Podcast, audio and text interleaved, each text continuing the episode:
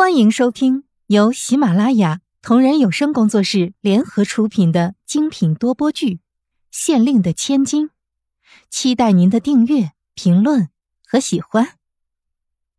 第三十五集，博得圣心。马车停住，旁边的伺候太监紧忙的拿出踏凳。慕容菲菲等到马车的门帘被掀开，她便低下头。让人搀扶着下了马车，随着小顺子来到皇上的这辆马车，竟然万分殊荣的得到皇上的搀扶。慕容菲菲装作受宠若惊般的说道：“啊，谢皇上。”皇上搀扶着慕容菲菲来到马车上，坐在了正中间的坐垫上，对他说：“坐吧，不必拘束。”慕容菲菲向皇上见了个礼，回道：“谢皇上。”心想：古人真是没事找事，谢来谢去的，真是无聊。刚站在马车内，似是听到你的歌声。臣妾是觉得这首歌很适合此情此景，才不由自主的唱了出来，惊扰了皇上了。何谓惊扰？甚是好听，可否为朕再唱来一首？皇上喜欢是臣妾的荣幸，只是皇上莫要嫌弃才是。今天天气好晴朗，处处好风光。这段长而枯燥的路程就在这优美的歌声中过去了。领头的马车上笑声不断，但其他的马车内却不尽然。真是有人欢喜有人忧啊！但这又关慕容菲菲什么事呢？她只要达到她的目的就好。慕容菲菲和皇上讨论着诗词歌赋，此时万分感谢他所有的语文老师，让他死记硬背的这些诗词。但是讨论着这么文雅的事情，也掩盖不了一个事实，那就是。慕容菲菲绝对是个吃货。当话题微转，就被他带到了午饭上来。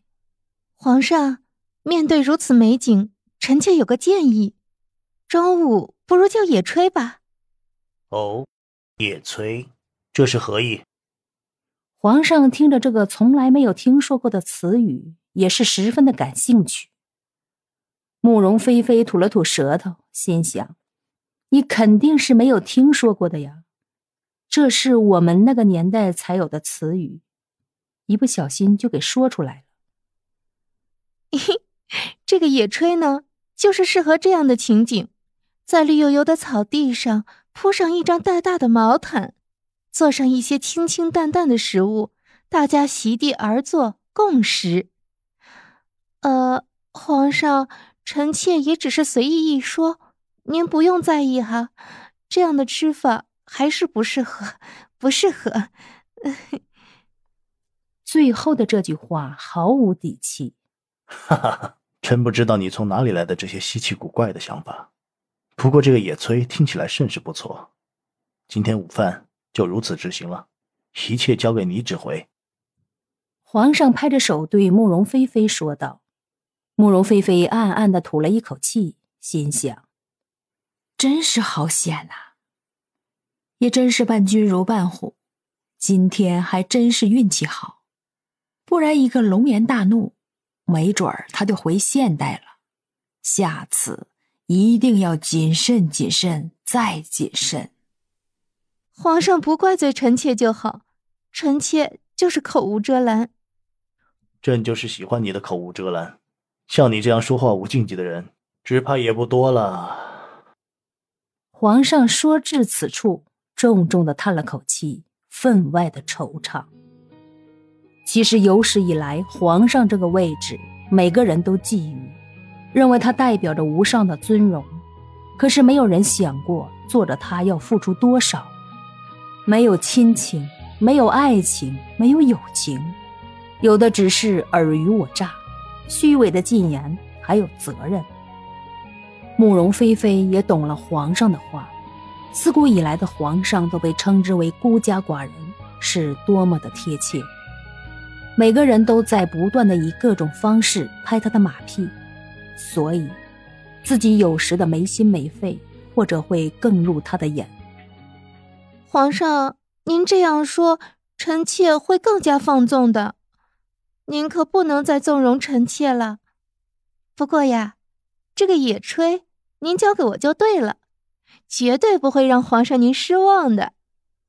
慕容菲菲拍了拍胸脯。信心满满的说道：“午时也马上到了，他们便停留至此处。老爷、小姐、夫人们也就赏赏风景，而包括慕容菲菲等丫头随从，也就开始准备午饭了。皇上他们每天吃着山珍海味，所以偶尔吃着清淡野菜什么的，也会觉得很好吃的。所以。”慕容菲菲还是很有信心，可以把此事做好。慕容菲菲分配着每个人的工作，还真是有领导的风范。谁谁谁负责食材，谁负责生火，谁负责做饭，分工合作。这是第一次皇上吩咐他做的事情，一定不能出任何的差错。尤其是现在，后宫的女人视他为眼中钉。肉中刺，然而吃的东西是最容易被下手脚的，所以一定要看好。他可不想仇还没有报，小命就玩丢了。小心，小心，再小心，是他来到皇上身边之后的行为准则。终于，菜全部准备就绪，他将它们整齐的摆在毛毯上，等待着皇上他们的到来。全员席地而坐，慕容菲菲向所有人介绍今天的菜色。皇上，由臣妾为您介绍一下今天的菜色。慕容菲菲又在心里偷着笑了，不知道是应该感谢紫薇呢，还是应该感谢琼瑶。不过这都不重要了，皇上喜欢才是最重要的。他非常的清楚。在过去的时候，自己看这些偶像剧被别人说成是一个脑残，而现在自己居然用上了，简直就是一个天才呀！皇上看着一个个简单普通的菜肴，听着菲儿一个个的介绍着菜名，甚是吃惊。虽然慕容菲菲的才华他早就有见识，但能把这一盘盘清淡的菜肴起得如此文艺。那真是不容易呀，便鼓起掌来。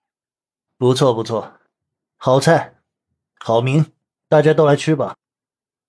午饭过后，皇上带着慕容菲菲去到江边，看着周围的美景。